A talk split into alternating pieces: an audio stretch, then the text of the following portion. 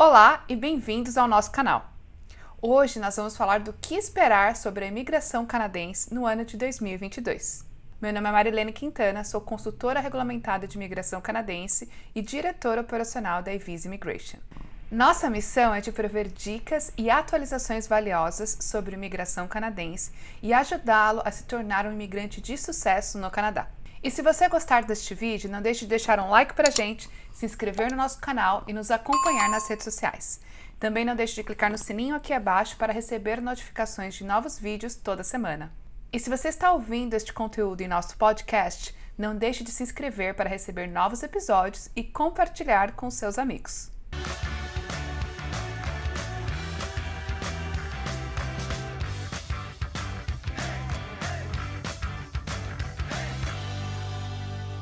O Canadá continuará apoiando a entrada de novos imigrantes para dar suporte ao crescimento econômico do Canadá e apoiar na recuperação econômica pós-pandemia, conforme estabelecido nos planos de níveis de imigração de 2021 a 2023, que inclui receber 411 mil novos imigrantes no ano de 2022, que é um número recorde para a imigração canadense.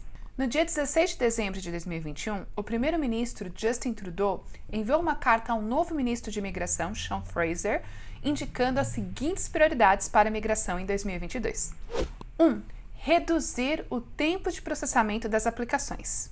Isso inclui melhorar o tempo de processamento geral das aplicações e também diminuir o impacto dos atrasos no processamento das aplicações que foram afetadas pela pandemia no ano de 2020 e no ano de 2021.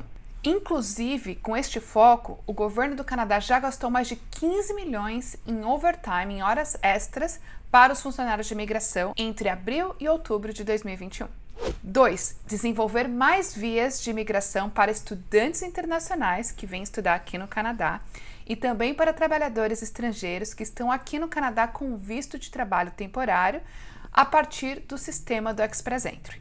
3. Melhorar os programas pilotos existentes para apoiar a imigração de pessoas não documentadas. 4. Reunificação familiar e implementar um programa de facilitação da residência temporária para cônjuges e filhos, para que possam mais facilmente obter a residência temporária enquanto aguardam a residência permanente. Número 5. Promover uma distribuição mais ampla da imigração canadense, apoiando as comunidades de pequeno e médio porte. 6. Eliminar a taxa de aplicação da cidadania canadense. Essa taxa hoje custa 630 dólares por aplicante então é uma atualização que será super bem-vinda, com certeza. Número 7.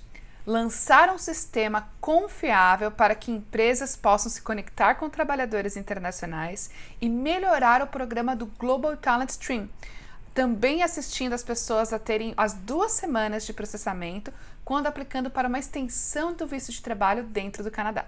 Além disso, o governo também quer estabelecer uma linha de suporte direto aos empregadores. 8 apoiar a imigração francófona. Isso inclui continuar dando suporte aos programas de imigração do Quebec, mas também continuar a promover a Estratégia Nacional de Imigração Francófona em todo o território nacional. Estas foram as prioridades listadas nesta carta enviada pelo Justin Trudeau ao ministro de Imigração canadense, Sean Fraser. Um outro update esperado também para o ano de 2022 é uma nova tabela de classificação ocupacional nacional que será implementada no ano de 2022. Apesar disso, essa atualização será conhecida como NOC 2021, que é a data de quando essa tabela foi revisada. Os novos códigos terão cinco dígitos ao invés de quatro.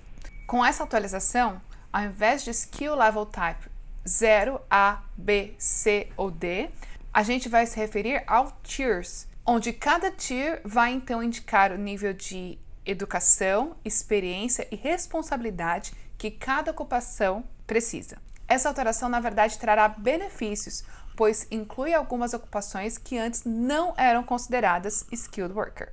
Uma outra mudança super importante é a mudança do Conselho Regulatório de Profissionais de Imigração Canadense, que em 23 de novembro de 2021 passou a se chamar The College of Canadian Immigration Consultants, CICC. Portanto, o CICC é o novo órgão regulador de profissionais como eu que são responsáveis por ajudar pessoas com vistos e imigração para o Canadá.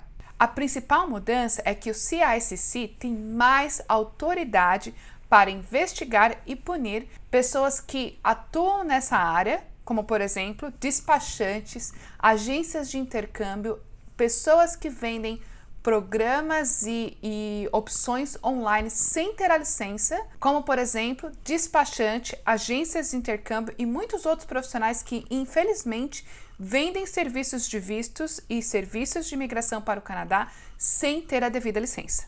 Por fim, esperamos mais um ano importante para a imigração canadense que visa apoiar e ajudar a várias pessoas que sonham em fazer o Canadá a sua casa. E se você é uma dessas pessoas, agende agora mesmo uma consulta com um dos nossos consultores regulamentados para que a gente possa te apoiar na execução desse plano.